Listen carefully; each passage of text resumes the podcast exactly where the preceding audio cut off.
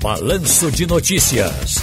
Tá no seu direito. Deixa eu conversar com a doutora Ana Carolina Cabral, especialista em Direito do Trabalho. A doutora Ana Carolina, como vai a senhora? Tudo bem? Olá, Ciro. Como vai você? Tudo, Tudo bem por aqui? Muito obrigada. Como diz doutor, é, é, seu colega doutor Ney Araújo, vamos trabalhar. Já tem uma primeira pessoa aqui conosco no nosso WhatsApp 991 478520, é o Márcio. Alô, Márcio, boa tarde. A minha dúvida é a seguinte: nós sabemos que as empresas elas têm até o quinto dia útil para efetuar o pagamento do, do salário de seus colaboradores. No caso de a empresa extrapolar esse prazo, a empresa passar para o sétimo dia útil, oitavo, décimo dia útil, isso é passivo de, algum, de alguma ação? O trabalhador tem direito a alguma coisa se isso acontecer? A empresa pode ser punida por isso? Doutora Ana Carolina. Olha só, é, como ele bem explicou, a obrigação da empresa, de fato, é respeitar o prazo estabelecido pela CLT de pagamento até o quinto dia útil né, do mês. Se não ocorrer o pagamento, quais são as penalidades que podem implicar? Diversas. A primeira delas é a própria fiscalização, né? Que uma vez detectada pelo Ministério da Economia, que era o, que é o antigo Ministério do Trabalho, que por meio de seus auditores fiscais verificam que há uma irregularidade de pagamento por parte da empresa, isso pode fazer com que a empresa, o patrão, ele venha pagar uma multa né, uma multa administrativa. E se em virtude desse pagamento atrasado, o empregado tiver algum tipo de prejuízo, por exemplo, e ele pleitear isso na Justiça do Trabalho, demonstrando que aquele prejuízo ele teve uma correlação aí com o atraso do pagamento por parte da empresa, isso também pode gerar ao empregado, né, por parte do empregador, uma indenização e para restabelecimento aí dos, dos, eventuais prejuízos que tenham sido comprovados. Trabalho o dia todo no computador, desenvolvi uma tendinite. Por estar em home office, ou seja, em teletrabalho, em casa, eu tenho direito a alguma ajuda da empresa para fazer um tratamento, doutora?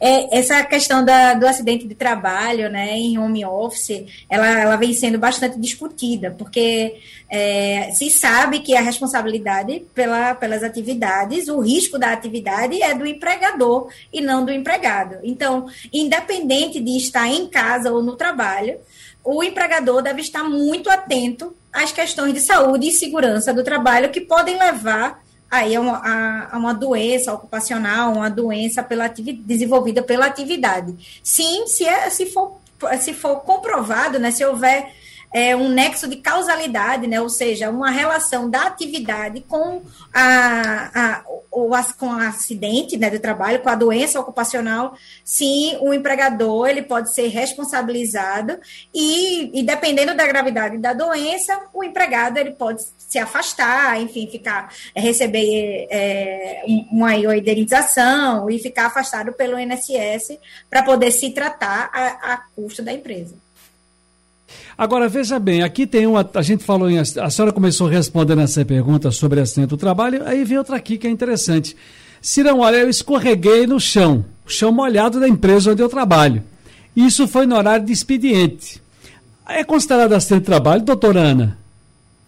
É, engraçado que geralmente essas perguntas de home vêm também em relação ao home office, né? Hoje em dia a maioria das atividades ela está sendo prestada em home office e se o acidente ocorreu na empresa, é, o ambiente laborativo é de responsabilidade do empregador. Então, se ocorreu um acidente dentro da empresa, mesmo que não tenha aí não tenha sido relacionado à própria atividade, enfim, mas ocorreu dentro da empresa, o local que deveria ser preservado pelo empregador, né, para que o empregado desenvolvesse suas atividades, pode ser considerado acidente de trabalho, sim, e nesse caso, sim. Ana Carolina Cabral, advogada especialista em direito do trabalho com a gente aqui. É, aliás, eu esqueci de dizer, ouvindo e vendo também, né, a doutora Ana aqui.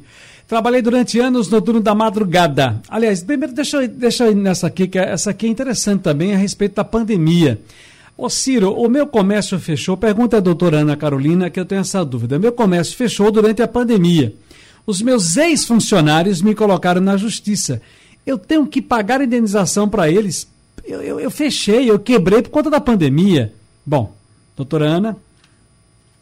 A CLT, ela estabelece, né, ela prevê a possibilidade da, dos encerramentos do contrato por força maior. E não, não há discussão de que a pandemia ela foi é força maior, ninguém tinha previsto isso, e que a pandemia, além dos, dos prejuízos de saúde, acarretou também prejuízos de eh, financeiro, enfim, várias empresas quebraram, vários empregados perderam seu emprego, e aí o empregador, sem dinheiro para pagar esse pessoal, tem a obrigação? Sim, tem a obrigação.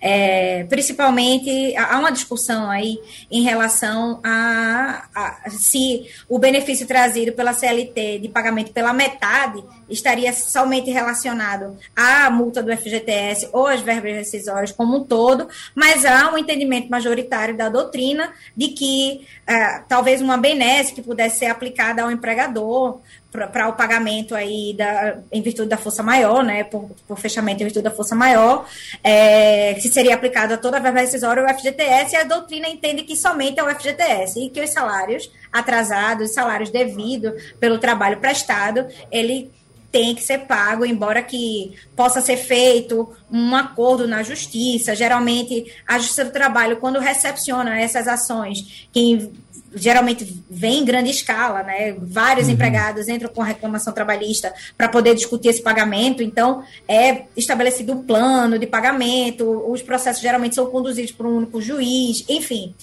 Podem trazer algumas facilidades para a quitação desse contrato, mas que a obrigação ela continua ativa pelo empregador, sim, continua. É, me diga uma coisa, aqui tem uma pergunta que é assim: trabalhei durante anos no turno da madrugada e recebi adicional noturno para isso mas a empresa decidiu mudar o meu horário e eu perdi o valor extra. Eu posso voltar a ganhar o valor mesmo que em outro turno? Antigamente me diziam que quando a gente passa dos seis meses é incorporado, é assim não? É, assim, existia muito essa discussão e é uma prática nesse sentido, né? Mas geralmente esses adicionais que são estabelecidos pela lei, seja ele adicional noturno, adicional de salubridade, adicional de periculosidade, eles só são devidos enquanto durar a situação em que o empregado esteja inserido para poder receber esse adicional. Certo. Se o empregado trabalha à noite, ele tem direito ao adicional noturno. Se ele deixa de trabalhar à noite, aquele, aquele adicional, né, que é, é como se fosse uma indenização pelo trabalho noturno, é, ele deixa de ser devido em virtude da cessação do trabalho naquela, naquele horário. Entendi. Vamos lá então agradecer a senhora pela presença aqui, pela, pela, pela disposição de conversar conosco, né, doutora Imagina. Ana Carolina Cabral, especialista em direito do trabalho. Muito obrigado, um grande abraço para a senhora. Obrigada a vocês pelo espaço. Um abraço.